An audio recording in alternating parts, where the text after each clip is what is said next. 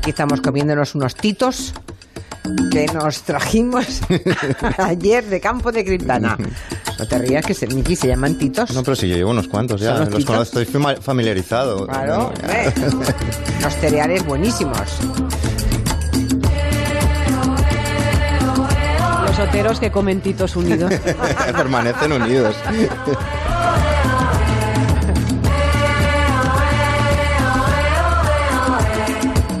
Empezamos el territorio comanche. Aquí en Barcelona ya les han escuchado, tenemos a Miki Otero y a Nuria Torreblanca. En San Sebastián de los Reyes tenemos a Máximo Pradera con su artillería. Hola. Muy feliz porque hoy está con su gemelier. Lorenzo Caprile, ¿cómo estás? Pues, pues, pues, pues es que habéis estado en Campo de Criptana, Julia, y no ¿Sí? habéis llevado, que yo soy molinero de honor de Campo de Criptana. ¿Y por qué no, por qué no viniste? ¿Por qué pues, no pues, pues, silbaste? pues yo qué sé, pues porque Ya. me entero de todo, todo, todo, todo lo que haces tú me entero por la radio. Bueno, ya está bien que te enteres cada día. Tienes mucho para enterarte, ¿eh? ¿Y te gustan los titos a ti? Que si me gustan, madre mía, No me pero si empiezas, déjalo. a, empiezas a comer uno y te comes una tonelada. Exacto, empiezas así, lo tonto, tonto Pues y... eso, pum, ¡buah! No están saladitos. bueno, pues también está junto a Caprile, que va a contarnos una cosa que acaba de eh, entregar, luego se lo decimos.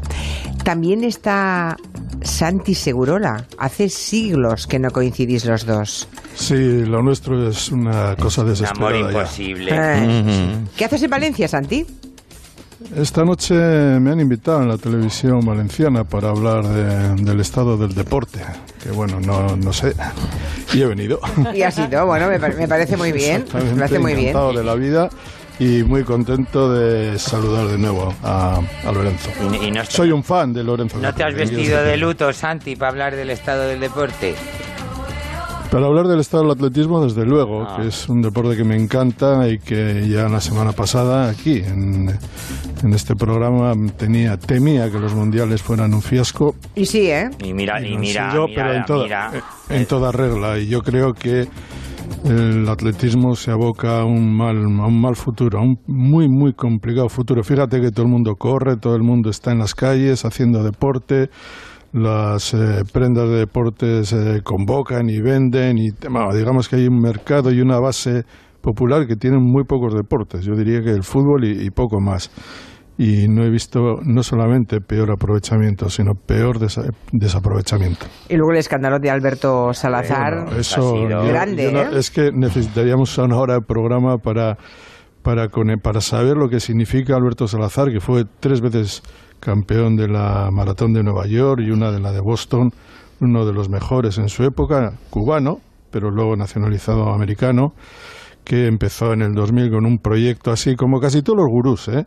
así pseudocientífico, con amparado y promovido y patrocinado por Nike, por cierto, eh, Nike Origin Pro- Project, y ahora 19 años después, con muchas sospechas, él ha dirigido a grandes campeones, al más famoso de todos, el inglés, el británico Mo Farah, ganador de cuatro medallas de oro en los Juegos Olímpicos, y se ha descubierto, bueno, se ha descubierto, se sospechaba, se temía, y han sido dos años de, de proceso, eh, han sido suspendido para cuatro años porque ha estado vulnerando, atravesando todas las reglas permisibles. Ninguno de sus atletas ha sido detectado, nunca ha dado positivo, pero todo, pero, pero de él se sabe que ha hecho tropelías. Hombre, como que probaba, lo probaba con sus hijos, ¿no? Las sustancias. Sí, algunas, alguna sustancia que él estaba desarrollando, que estaba probando gente que- con él. Un hay un médico, un endocrinólogo, Jeffrey Brown, que es el que se encargaba de todo esto. Eh, claro, él utilizaba sustancias que intentara que estuvieran al, o no se vieran o estuvieran al límite del reglamento o tal. Y Entonces muchas veces, bueno, muchas veces, alguna vez, probó con sus propios hijos para ver el efecto. Claro, él dice que son sus hijos, que no son atletas, pero en cualquier caso es un caso terrorífico. De, o sea, pensar que tus propios hijos son conejillos de indias para procesos de este, de este calibre es que da espanto. Pero es que en el atletismo hemos visto ya tantos, a Charlie Francis, el famoso entrenador de, de Ben Johnson, a Trevor Bryan, el entrenador de, de Justin Gatlin, que, eh, que ahora todavía con 37 años es segundo en los 100 metros. Toda esta gente y en el ciclismo también, muchos Sí, de sí. estos gurús médicos, sobre todo lo que más me molesta también es que sean médicos, que se tienen que cuidar del- de, de la salud y luego son los gurús y acaban convirtiéndose en grandes factores de los equipos, de, la, de, de su cuadra de atletas y son auténticas, una, es una Claro, mafia. el, tema es, el, el tema es cuál va a ser el futuro del atletismo, ¿no? Por este camino, porque todo Bueno, tiene unos este camino, límites. eh, y encima, bueno, es que el dopaje... Hay límites, o sea. Sí, sí, pero los límites se, lo- se, los saltan, se los llevan saltando ya. toda la vida, pero claro, es una, es una carrera que le quita credibilidad, igual que a muchos otros deportes, no solo el Mm. atletismo, pero el atletismo muy especialmente, y le hace un daño. Cuando un deporte pierde credibilidad, a mí no me interesa saber qué marca de, de eh, no lo sé, de, de- de farmacéutica va a tener mejor producto. Exacto. O sea, no- ¿Quién va a ganar los 100 metros? ¿Qué marca farmacéutica? Sí, sí. Me interesa saber qué, es, qué atleta, digamos, eh, desafía los límites en condiciones normales. Claro, es que así como ver no produciendo. Claro, Santiago, es como ver Fórmula 1, que depende más del coche que del piloto y que al final se convierte en una competición entre escuderías, Claro, pero- pero, además Claro. con algo ilegal. Y encima, y encima de todo esto, que todo esto sucede cuando en los mundiales de atletismo, que una vez fueron un acontecimiento, y eso ha sido desde los años 80 hasta mediados de los 90, probablemente finales de los 90, ahora están aparcados allí en Qatar simplemente porque han pagado un dineral en temperaturas insufribles. La mitad de las eh, corredoras de maratón tuvieron que retirarse, algunas en estado muy malo calor en, eh, fuera en la pista con todos estos fenómenos de, aire de tal, pues bajaban la temperatura a 22, 23 grados, pero claro, hasta los espectadores, hay que cuidar también a los espectadores. Los espectadores para ir a los estadios pasan un calor horrible y además de todo esto es que no les interesa. En Qatar el atletismo se pongan como se pongan, no les interesa. Está medio vacío, ha estado en, en- en- en- ha sido casi grotesco, claro, eso y luego lo vendes al mundo en mitad todo este este vacío en mitad de una temporada de fútbol que está a tope con todos los partidos, todas las ligas, las ligas de campeones, con un mundial de rugby, lo han enterrado. Lo han enterrado. Bueno, pues vamos a hablar de muchas cosas hoy en este en este Comanche. Mm, bueno, empezamos con los con el tema del atletismo, de los mundiales, pero también con la con un manto de la patrona de la Virgen de la Luz. Uy, Dios mío. Ah, sí, porque os, os encanta esta mezcla de temas, ¿verdad? Bueno, pues que sepáis que Lorenzo Capri le había hecho una promesa de que iba a hacer, iba a confeccionar para la Virgen de la Luz, patrona de Tarifa, un manto y creo que ya lo has ido a entregar, ya lo entregué hace justo un mes. ¿Y qué? ¿Te quedó bonito? Y, a ver, yo no soy para decirlo, pero vamos, por la reacción de los tarifeños y de los cofrades que me han hecho hermano mayor de la cofradía y un montón de cosas más. Pero eso obliga mucho, ¿eh? Pues yo creo que, Hay que ser buena están muy gente, ¿eh? contentos. Bueno, buena gente no sé si soy, pero el manto quedó muy lucido, muy vistoso y, y muy así, muy, muy fotogénico. Y creo que ya hay estampitas. Cuando tengas ¿Ah, sí? estampitas, os las mando. Ay, sí, por ¿De, favor. de dónde te viene tu fe, querido Lorenzo? ¿Que ¿De dónde me viene mi fe? Pues ¿Cómo como- haces para conservarla? Como la fe del carbonero. ¿Y qué tiene que ver la fe con hacer una capa para la Virgen? Pues, Vamos a ver. hombre, Máximo Pradera. No, pues sí, no, pues la he hecho con mucho cariño. Lo has Ya, hecho con ya. fe. en- Sí. Bueno, Vale, con fe. Con fe en cobrar algún día. Bueno, sí, sí, pero que ha quedado muy bonita. Antes, antes hemos comentado que hoy se estrena Joker, lo hemos comentado con Eduardo de Vicente en, en los estrenos, una peli muy especial, am, pero como él mismo nos ha dicho, ojo, que habrá gente que irá a verla pensando que va a ser una ensalada de grandes efectos especiales y por lo visto no tiene nada que ver con eso. No, la historia va por otro, por otra parte, la han llevado. Dicen que es el nuevo Taxi Driver, la están comparando a este nivel, ¿no? Y, y nos ha hablado ya Edu, nos ha contado, recordemos un fragmentito del tráiler. Tengo como- malas noticias para ti.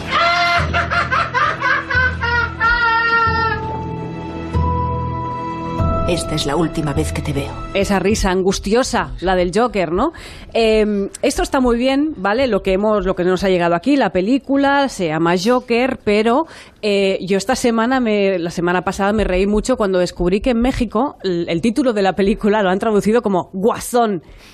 Guasón, ya. El Joker es el guasón. Y lo que les ha pasado en Latinoamérica es que alguien ha hecho un meme, ha hecho una broma y por edición han creado algo que es un, un maldito bulo, que han pensado que en España el Joker lo habíamos traducido como el bromas. Y claro, se ha generado entre todo el mundo una cosa del Joker, el Guasón y el Bromas que dices, bueno, pero aquí, ¿cómo se llama la película y cómo Que se podría ser, porque somos muy ina- imaginativos con el doblaje, siempre. Somos en muy de títulos. y de eso quiero hablar De hoy. el notas. Exacto, Sí, sí, sí. exacto. Pues escuchemos cómo, cómo es ese tráiler del Guasón en México. ¿Qué clase de cobarde haría algo tan despiadado? Alguien que se esconde detrás de una máscara.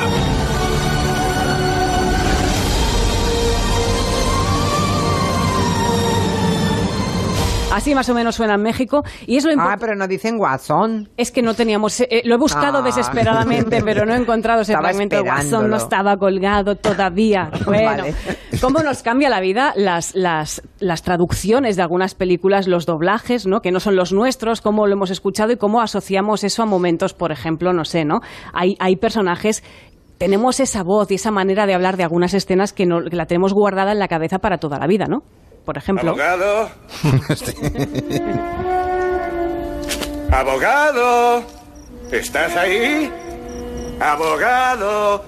Sal ratita, quiero verte la colita. Esto ya para siempre Hombre. está grabado. Es que da, más miedo que en el original. Esto ¿eh? es, es Jack Exactamente. Nicholson. Bueno, la voz de Jack Nicholson. Es Robert De Niro, es Ah, la voz, De el Niro, doblaje de, perdón. de Ricardo Solans, Niro, que era el actor de doblaje de Robert De Niro. Pero, ¿imagináis esta misma escena con doblaje latino? A ver. Abogado. Abogado. ¿Es usted? Abogado. Nada, no da miedo esto. Salga, salga. Ya sé dónde está oculto. No, Sí, tiene, no. no tiene segunda ver, intención. que Pero, ¿Qué va? qué No, pegado, ¿eh? El segundo es como llamando a la puerta de un bufete No, para sí. presentar una No. demanda sencilla. Nos pueden acusar de imperialismo, ¿eh? A ver, pues ellos tienen su acento y su manera de hablar y a ellos les dará miedo Pero también. qué gracia lo de, ¿es usted? Bueno, es muy pues, es- pues cómo hablan ellos. Sí, otro doblaje, por ejemplo, un clásico del Comanche, y eso Max me vas a dar la razón, es Tiburón. El Ya me marcho de aquí. el jefe Queen, el pescador, en la versión en español, recordemos que impone mucho esa voz. Una de sus características es sus ojos sin vida, de muñeca, ojos negros, inquietos. Cuando se acerca a uno se diría que no tiene vida, hasta que le muerde. Esos pequeños ojos negros se vuelven blancos y entonces... Y ahora podemos escuchar cómo sería la voz en el doblaje latino. Todos me conocen, saben en qué trabajo. Yo atraparé al asesino. Nada, No esto parece de sardinilla. Es malo. Sardinilla. Es como ir al estanque a sacar pececillos o caracoles. El tiburón atrapa a la gente, la sacude y entonces se la traga. No da tanto miedo, ¿estamos de No. acuerdo? Me vienen a la memoria viejas palabras de las series como golpiza. Sí, ¿Te no acordáis? no de- golpiza miedo. salía mucho en el doblaje de mi infancia, en las series de, ¿De qué serie? de Bonanza. de Ah, vale, vale, vale, Sí. vale. Caracoles, Furia. Caracoles. Qué, qué- no, qué- qué bueno que viniste, Furia. Fli- en- era Flipper, ¿no? El delfín, era Sí. Flipper. Flipper. Sí, sí. Flipper. Era Flipper. Sí. Los títulos de las películas también han sufrido traducciones extrañas. Por ejemplo, aquí The Blues Brothers, la película, en España se tradujo como Granujas a todo ritmo. En Hispanoamérica como Los Hermanos Caradura. La película Jungla de Cristal, la original era Die Hard. Y en Latinoamérica se dijo Duro de Matar, la traducción literal. Pulp Fiction en Latinoamérica se tradujo como Tiempos Violentos. La película Olvídate de mí, eh, la original es Eternal Sunshine of the Spotless Mind. En Latinoamérica lo tradujeron literalmente Eterno Resplandor de una mente sin recuerdos. Y aquí, spoiler, olvídate de mí. y la mejor, Aterriza como puedas. El título original era Airplane.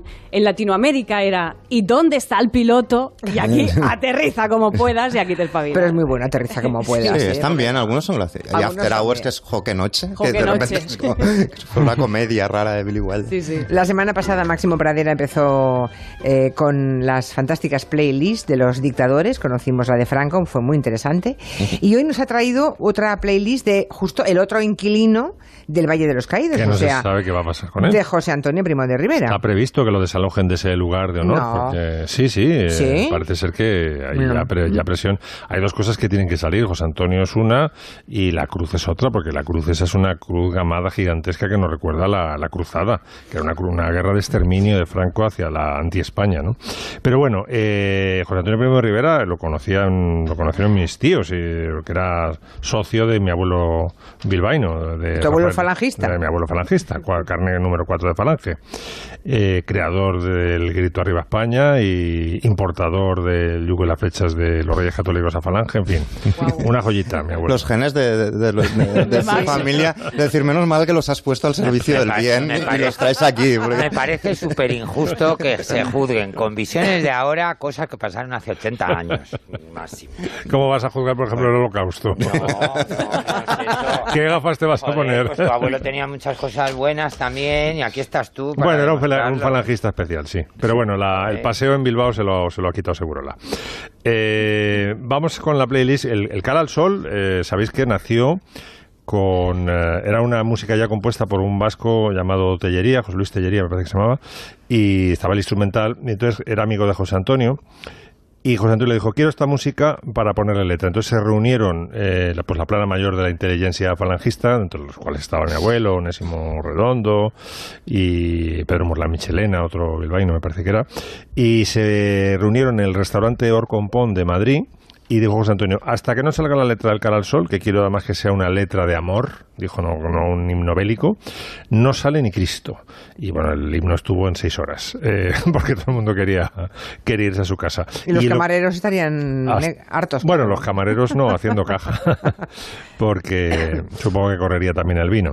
El, el Cara al Sol tuvo su primera versión en la voz del falangista, el tenor falangista Miguel Fleta.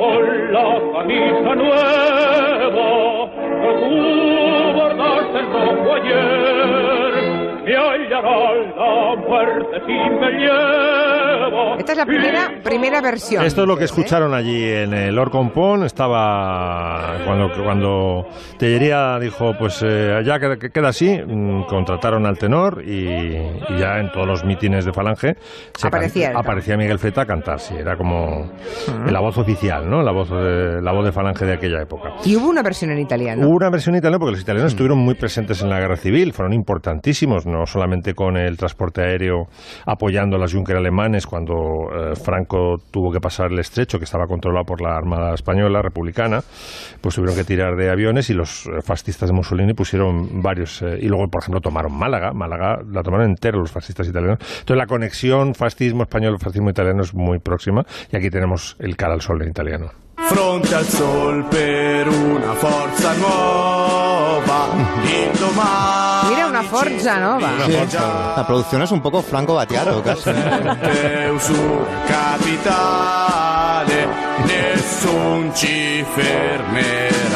Pero me parece mucho más seria la versión española. Sí, hombre, ¿eh? claro, Esta versión es un poco de. Esta un poco versión es un chinabo. poco de chichi. Casi de conejito Has Duracell. elegido muy mal. Sí. Pues es que es lo que hay, querido. Bueno, y luego hay una, un eh, himno B, digamos, un subhimno, que yo tenía un camarada espeluznante. Espeluznante porque yo siempre lo asocio, mm, ahora veréis por qué, con la película Siete días de enero, que se ha puesto ahora muy de actualidad porque salió la vicepresidenta el otro día a decir que habíamos tenido una transición modélica, que ni un ápice de violencia eh, y que solamente ETA, ¿no? Entonces, bueno, hubo que recordarle por Twitter a la vicepresidenta la cantidad de muertos que mataron los fascistas eh, y otras bandas que no eran ETA. El Grapo, por ejemplo, a mi general, cuando yo estaba haciendo la mili, mi general se llama el general Suso y lo mató el Grapo en la calle Hermosilla porque se negaba a ir con guardaespaldas y lo, y lo cambiaron. ¿A que no sabes por quién lo cambiaron? No. Como jefe de la oficina de prensa de defensa donde hacía yo la mili. No. Por el general Monzón. Anda. tu viejo conocido. Viejo conocido, sí, le enviamos recuerdos porque eh, nos está escuchando precisamente hoy. Pues el general mensaje. Monzón, que a la sazón era teniente coronel, fue mi jefe eh, cuando asesinaron en la calle Hermosilla el general Suso, No, el. Grapo, no, no la ETA. Y bueno, pues hay una escena espeluznante. Un momento, un momento. ¿Eh? Es que estoy leyendo a un oyente que dice, hombre, por favor, avisad. Eh, va en un coche con la ventanilla bajada, Ya, ya, claro. le ponemos el cara al sol y dice que lo ha pasado fatal. Bueno, depende en qué zona estaba. a lo mejor le pilla en zona nacional y, y ha salido a hombros del coche.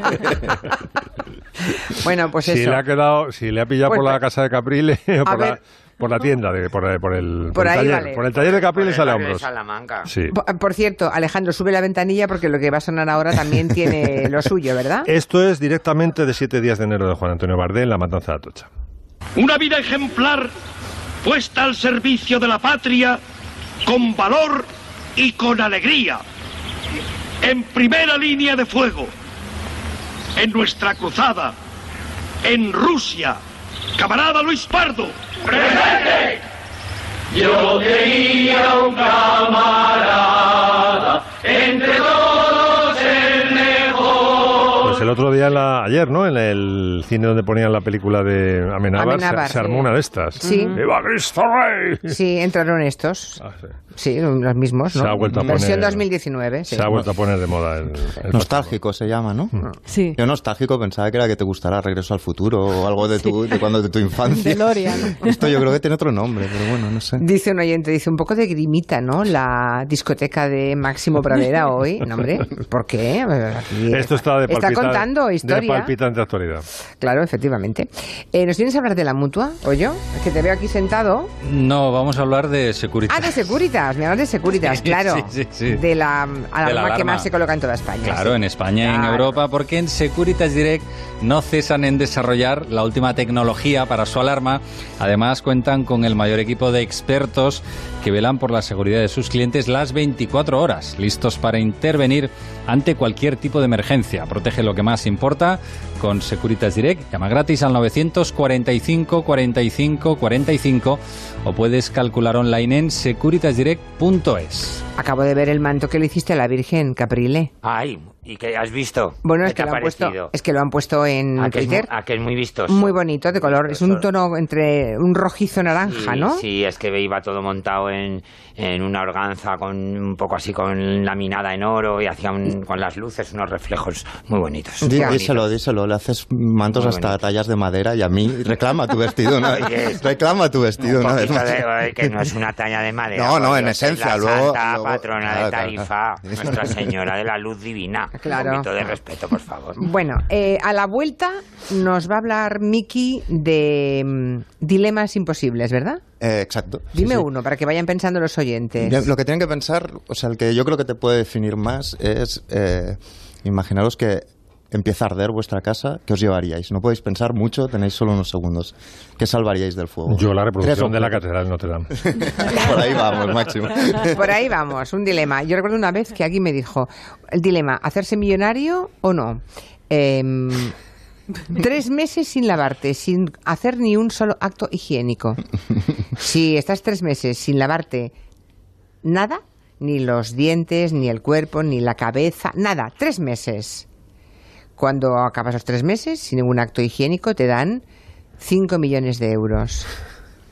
Tres Hombre. meses. Hombre, sin- si Sí, estás perdona. lejos de la gente, estás muy solo, pues... En, Un momento. en zona de, co- en zona de costa hay mar para un No, chapuzón. no, no, no, no, no, no. ni eso no puedes. Ni tocar, ni tocar el agua, nada. Y sin poder decirle nada a nadie. Y mantener tu vida normal. No, entonces ya es un poco más Mantener tu vida normal tres Ah, meses. Si estás tú solo, pues No, no, no, bueno. tú solo. Cinco millones de euros. Voy subiendo. Vayan Pero pensando. eso, eso es el minimito de Faust, de Fausto. Sí. En realidad, todas estas son elecciones como la de Fausto y el espejo, Dorian Gray. ¿no? Es brutal, ¿eh? Bueno, ahí lo dejamos. En Onda Cero, Julia en la Onda, con Julia Otero.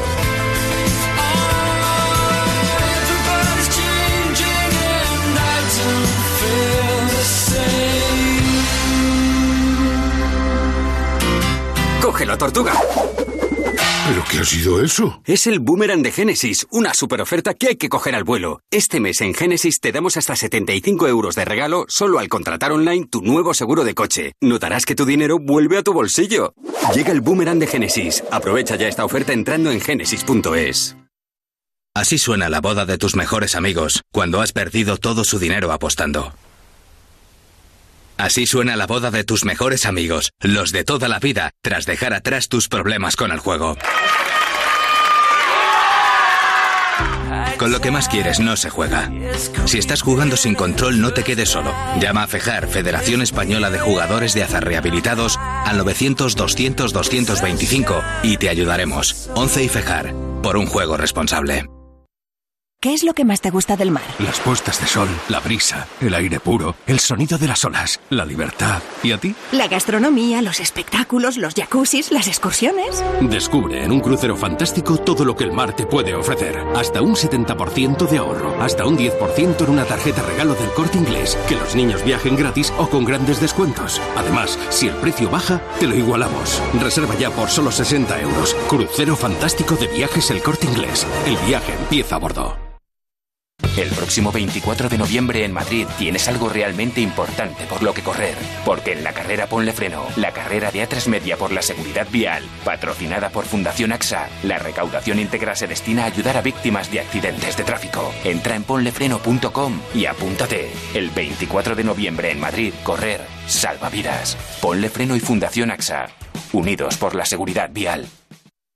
En Día, la plaza de Día, Clarel y Día.es celebramos nuestro 40 aniversario con ofertas increíbles desde la primera unidad, como un 31% de descuento en el kilo de bananas y un 25% de descuento en el detergente Heldixan. Además, sorteamos 2 millones de euros en cupones de 5, 10, 100 y 1000 euros. Día, si pagas más es porque quieres.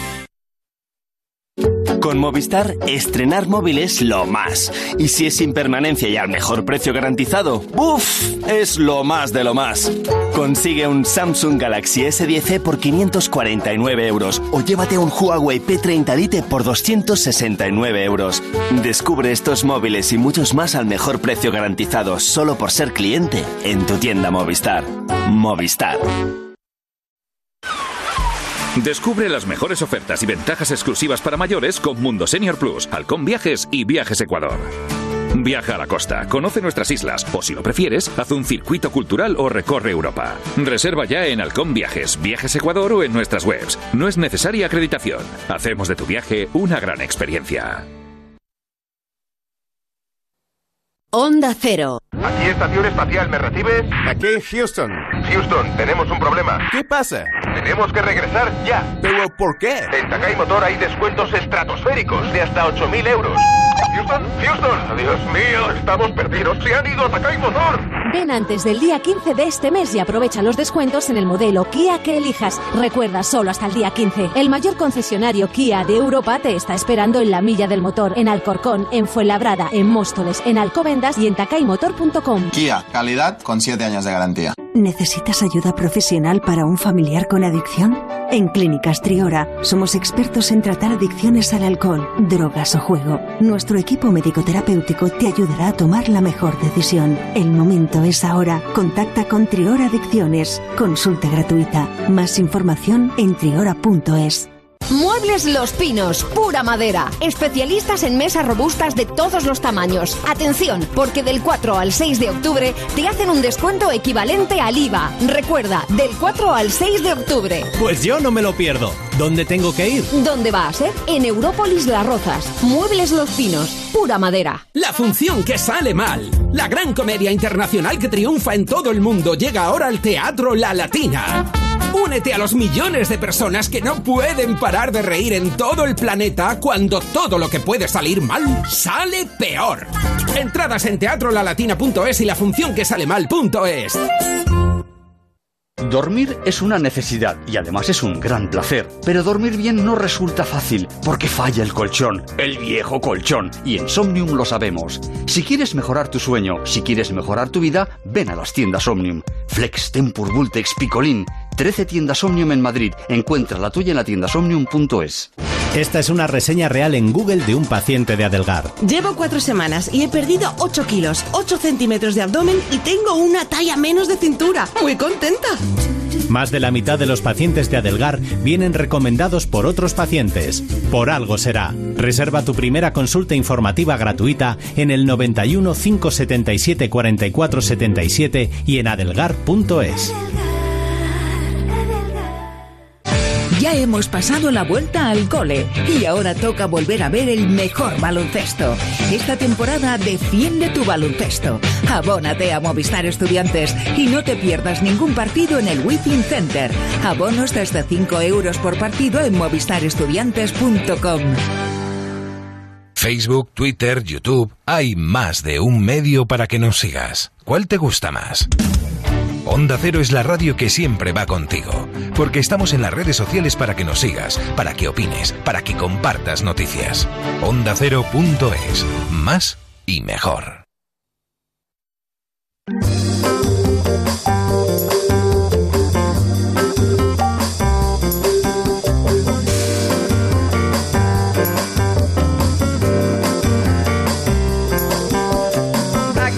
En este territorio comanche. La verdad es que en este ratito de la publicidad hemos estado dándole muchas vueltas. ¿Cómo que ratito? ¿Cómo que ratito? No, no, no, de ratito, en fin. Son dos minutitos, eh, Sí. dos minutitos y pico que Sí, hemos estado. sí, eso es que hay mucho clink clink, ¿eh? ¿Estaríais, ¿Estaríais tres meses sin ningún acto higiénico, sin poder decírselo a nada para llevaros 5 millones de euros a cambio de, mm, del silencio? Porque nadie podría saber lo que está ocurriendo con vuestra apuesta.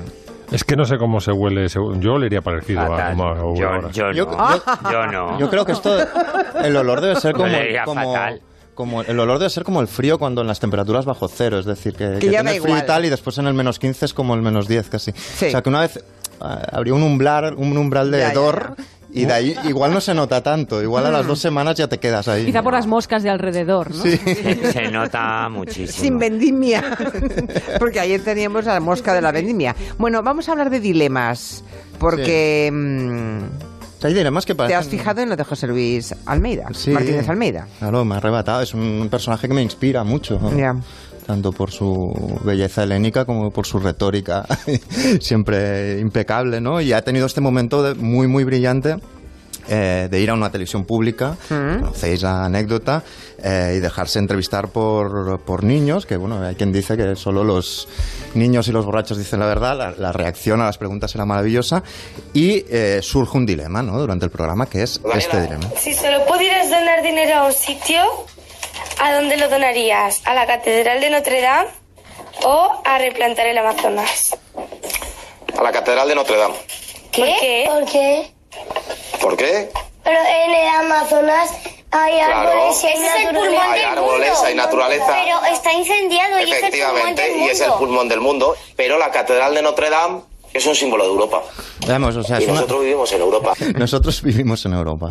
Claro. Es decir, es una lógica un poco perversa que nos llevaría a pensar que ya solo en terreno meramente de valor cultural y demás, eh, arde el Cristo de Borja o el Taj Mahal. Pero además, ¿qué el, forma el- de- el Taj Mahal. ¿Qué Es, forma decir, de- es- es una lógica muy perversa la de... Que qué forma de encubrir que en el fondo es un símbolo religioso, ¿no? Para, para, dice lo de la UE para hacerse el modernito, pero en realidad la identificación Es, es por eso, ¿tú del crees? Claro. PP con la religión católica, vamos, o sea, Bueno. hacen- hace dos telediarios se presentó la ley contra el matrimonio homosexual. Bueno, Máximo, y por una asociación de ideas y tal un poco inconsciente, a lo mejor están hablando de que volverán a arder las iglesias como en el 36, Exacto, de repente, ¿no? O sea, yo creo que está todo bastante conectado. Y de hecho, la respuesta de, de, de Almeida ha llegado, a- bueno, se ha hecho bastante viral y ha sido publicada en, pues en, yo hoy lo leía, por ejemplo, en el, en el Clarín, en el diario Clarín, en muchos otros eh, sitios, pero en el fondo lo que venía a decir es que toda, todo este tipo de preguntas yo creo que nos definen mucho mejor que como nos presentaríamos nosotros resumiendo Las preguntas dilema, quieres decir. Las A preguntas ver, pon- pon dilema. ejemplos, No sé, pon a Cocteau, a Cocteau, al Jean Cocteau, al artista le preguntaron una vez eh, qué se llevaría eh, si ardiera su casa. Y él dijo, el fuego. Ahí él se estaba definiendo de alguna manera. A, a- Salvador Dalí le preguntaron qué se llevaría del Museo del Prado si ardiera el Museo del Prado. Dijo que se llevaría el aire, en concreto el aire del cuadro de las meninas. Pues si tú te vas definiendo, ¿no? Yo no sé qué, os llevaríais vosotros de vuestra casa. Tienen que ser, insisto, objetos. eh, no personas o tal, pero po- podéis ir pensando y los oyentes también pueden ir pensando qué se llevarían si tuvieran que decidir en cinco segundos y fueran, por ejemplo, tres objetos fácilmente transportables. Pero estos dilemas están también, por ejemplo, en el campo de la literatura, ¿no? En algo que, que me planteo a veces, ¿no? Eh, por ejemplo, un determinado tipo de escritor. Hay un escritor que se llama noruego, que se llama Karl Ove Ausgard, eh, que ha vendido mucho, sobre todo en determinados países, que lo que hizo es explicar básicamente todas las intimidades de su familia en una sexología, seis novelas eh, de 500 páginas cada una, explicando todos los detalles, pero incluso los más sucios, turbios y tal, de su familia. Entonces, Debe estar muy agradecida. no, la familia le puso, una parte de la familia lo demandó. Ya, pero Luego se hicieron de oro porque empezaron a hacer- a hacer un serial de radio eh, rebatiendo lo que él había dicho. Es una buena historia. Pero un periodista le preguntó, eh, ¿tú crees que es lícito eh, que un escritor explique todas las miserias de la gente que le rodea sin pedir permiso. Y él contestó, esto es la misma pregunta que si me dices eh, que arde un edificio donde hay un gato y un cuadro de Rembrandt. Eh, ¿Qué salvarías? ¿El gato o el cuadro de Rembrandt? Es una manera de decir, ¿qué salvarías?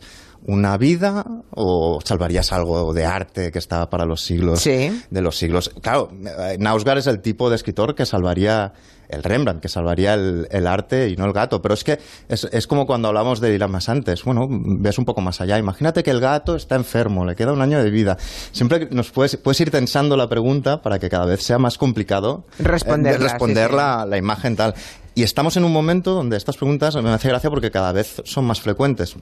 Ahora que se habla, por ejemplo, mucho de coches autónomos, de, los coches de Google, por ejemplo, que conduce el propio coche, es decir, eh, pues claro, tienen, Google tiene que plantearse decisiones concretas eh, éticas y morales. Es decir, va por una carretera, imagínate que, que, que hay un niño en un lado y un matrimonio de ancianos en otro, y el algoritmo tiene que decidir de algún modo. Los ancianos son tus suegros. Que- que- que los maten- suegros. Claro, aquí empezamos- Maten a los suegros. Empezamos a eso. O te salvas tú, claro. Entonces, eh, Google hizo un montón de encuestas para eso, las universidades también para, de- para ver la gente que, que- cómo elegiría, ¿no? Y esto es una cosa que se llama el dilema del tranvía que se analizó así, que es, imagínate un tranvía que va, digamos, suelto, ya nadie lo puede controlar. Calle abajo. En el carril del tranvía, en la vía del tranvía, eh, sin retocarla, hay cinco señores en el suelo atados.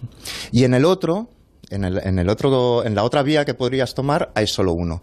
Pero tú eres el que acciona el botón que cambia el carril, así que pasas de matar pasivamente, no hacer nada y que mueran cinco, a tú pulsar un botón y matar solo a uno, pero lo has hecho tú de forma activa. Claro. Y el dilema del tranvía pone incluso una siguiente variante que es coger a alguien muy entrado en, car- en carnes que vaya dentro del tranvía y lanzarlo delante de- del tranvía para que lo detenga, muera solo él y no haya ningún peligro, eh, ningún Eso es, peligro di- más. eso es discriminación. Es que, es, es que eh, eh, Caprile, es que se está hablando, en, todo, lo- en todas las cosas manejadas por algoritm- al- algoritmos, se está hablando incluso de esto, de cuestiones de si elegir por funciones de, por cuestiones de, de raza, de género, eh, de salud, como está todo tan conectado. Y hay un libro muy interesante, que es lo último que explico, pero es que acaba de salir ahora, eh, que es un ensayo de una matemática eh, inglesa que se titula Hola Mundo, cómo seguir ser human- siendo humanos en la era del algoritmo, que plantea un montón de dilemas de estos que tienen que ver, pues eso, Y ¿no? te, acusan de un crimen, prefieres un jurado que sea una máquina, que sea imparcial, o un juez que pueda ser empático, o tienes que recibir un diagnóstico médico, ¿qué prefieres? ¿Que, te- que lo supervise un ser humano o, o un, un algoritmo, no? Miki, a mí se me, se me ocurre una pregunta en esto. Claro, estamos pla- planteando eh, dilemas muy, muy rotundos, ¿no? Por decir. Pero es que la vida de cada uno está llena de pequeños dilemas en cada instante. Claro. Estamos res- resolviéndolos, pero... ¿Dejo un euro de propina o dejo dos? Claro. Sí, o, so- o profesionales, o morales, o de todo tipo. Y, lo, y digamos que digamos que esto es una ser- exacerbación de algo que generalmente tiende a culpabilizarnos, porque elegir una parte eh, parece que estás traicionando otra. Son elecciones, pero yo creo que desde que nacemos estamos tomando, estamos afrontando dilemas. ¿eh? Sí, desde luego las decisiones más aparentemente irrelevantes son las que, las que nos definen más porque no las pensamos tanto, no le damos tantas Miki, Miki. las vueltas. Y que, como has citado un libro. ¿Tú qué que te es- llevarías que de la es- habitación de tu hotel? ¿Yo? El carnet de conducir, porque simplemente eso por no ir a tráfico, que es un follón, que te piden 3.000 fotos, se vuelva usted mañana al papelito, le falta el permiso, no sé qué, su puta madre, el carnet de conducir. Es decir, que se queme el albornoz, pero, pero el carnet de vamos, conducir... vamos, el pero vamos, con tal de no volver a hacer, eso es uno, eso, es- eso sí que es un dilema ahí del algoritmo. Entre matar a siete y conservar tu carnet de conducir y Conservar el cualquier papeleo burocrático. No maten- contestes. Pues No. lo contesto, maten a 70. Pero yo un poco mm, pufo burocrático, vamos, ni muerto. Dice Manuel en Twitter que hace años en el Louvre hicieron una encuesta, preguntaron en caso de incendio a quién salvarían ustedes, a la Gioconda o a una persona. ¿Ves? Es que y claro. un altísimo porcentaje contestó la que la Gioconda. Claro. Claro, imagínate, o sea, Y era una persona, no un gato, que decían. y era una persona, o sea, tú ponías un gato Claro. para que fuera más fácil Claro, y te parecía difícil, No, no, imagínate ya con me una parecía que persona. planteaba. Pues mira, voy a decir una cosa súper políticamente incorrecta. Yo en de- con determinadas personas, Julia, salvaría antes a un gato que a determinadas personas. Entre un con gato y eso una te digo todo. ¿Sabéis, ¿Sabes, Miki, dónde se pudo plantear en serio ese tipo de dilema? En ¿Dónde? la ¿Dónde? quema de conventos en Madrid en el 31. Porque todos los, los grandes, eh, las- los grandes edificios religiosos, por ejemplo, la Casa de los Jesuitas, la Casa Profesa de Madrid, tenía la segunda biblioteca más importante de España. Se quemaron zurbaranes, se quemaron cuadros impresionantes. Entonces podías, ele- podías haber elegido entre salvar a un cura o a una monja o un zurbarán. ¿Cómo estás hoy, eh? ¿Pero qué has comido hoy? Ah, Vamos sí, a ver. Esto es, el, esto es el territorio comanche, de verdad. A ver qué nos cuentan los oyentes. En mi autobús subo gente que debe de haber ganado ya 10 millones de euros. Con esa apuesta que habéis hecho. Buenas tardes. tres meses sin lavarse ni utilizar el agua para aseo, yo creo que se puede estar hasta seis.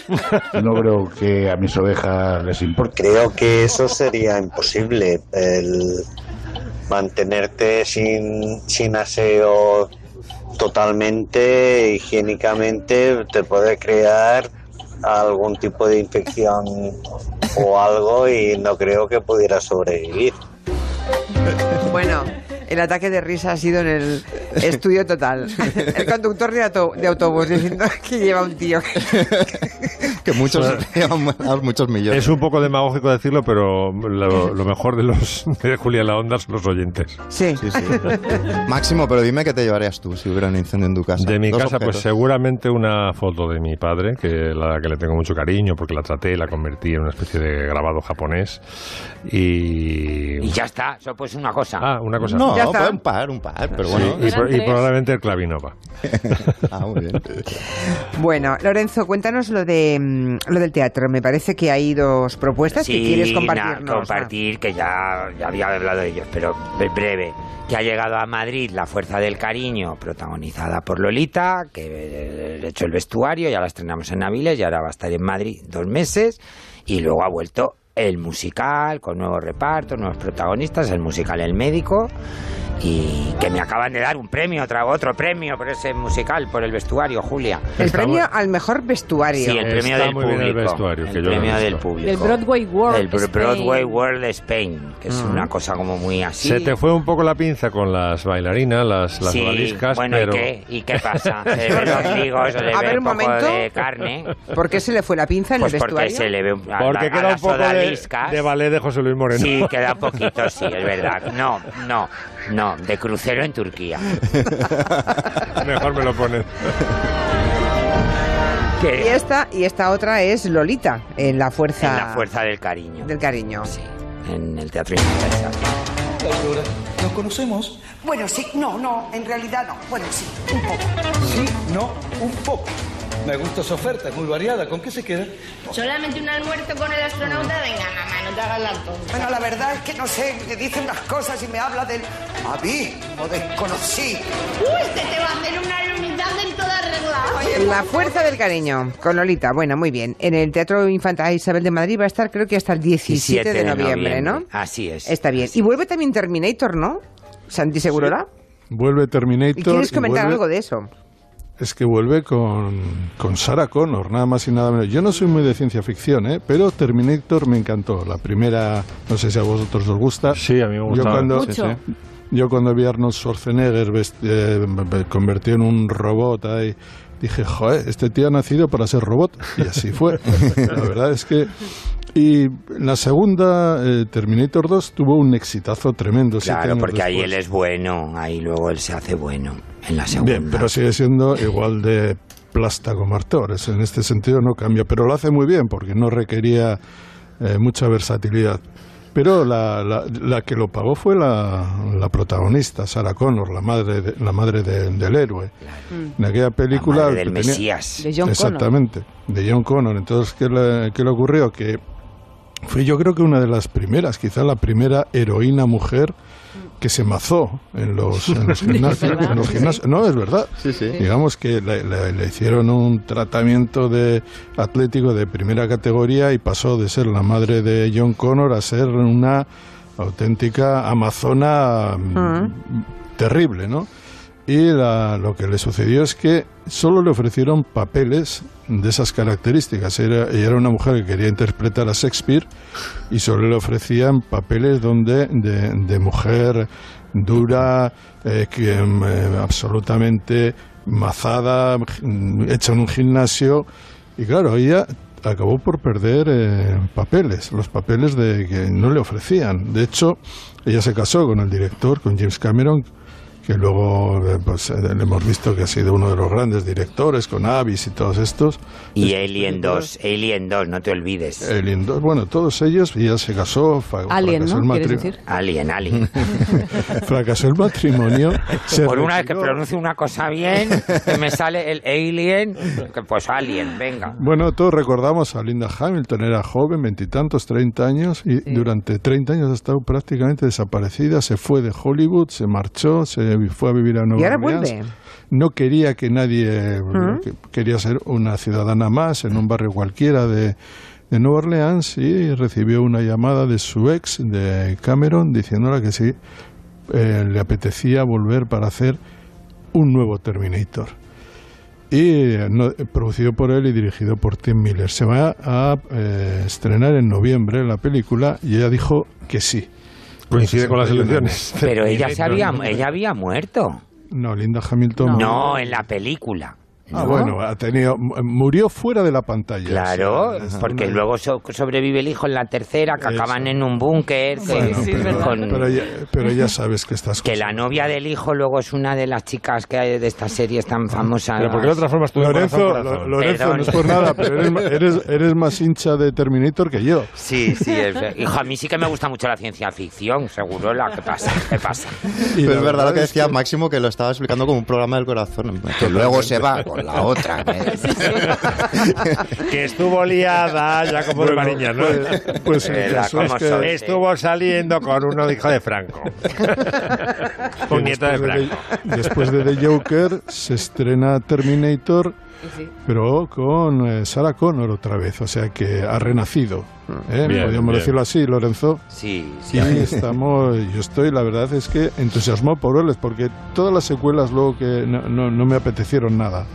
Pero esta me apetece verla, a ver, a ver por dónde sale Sarah Connor con sesenta y tantos años. Pues seguro que lo hace fenomenal. y dice que Mm. por fin vuelve a- al cine, que sabe que ha, ha tenido otra vez que volver al gimnasio y estas cosas, pero bueno, ha tenido una oportunidad, la oportunidad que le desapareció durante casi 30 años. Hay una exposición de la que quiere también hablarnos mm, Caprile, ¿verdad? Sí, porque ¿Que nos recomiendas? que está patrocinada por nuestro grupo, por Antena 3. Se llama bueno, El pie, Cuerpo Inventado. Hombre, claro. Arriba, como viene, cara al sol. Venga, Antena 3. Eh, se llama El Cuerpo Inventado. Está en la sala de exposiciones Mm. del grupo Mafre, en, en General Perón 40, donde hacía yo mis ferias de moda Sí. vintage. Y bueno, pues es un repaso a los cambios que ha habido en la silueta, sobre todo femenina, a lo largo del siglo XX y con una selección de piezas magníficas. Mm, abre la exposición, y no es por ponerme la medalla, un traje de mi taller, muy bonito, que lució Silvia Bascal, como prototipo de la silueta tubular.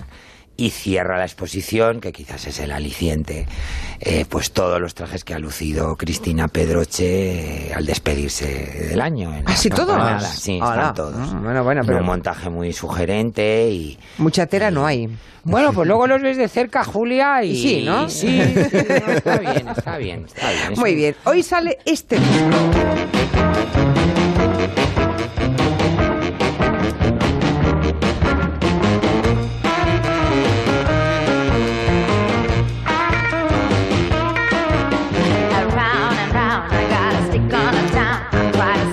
es esta criatura, Nuria?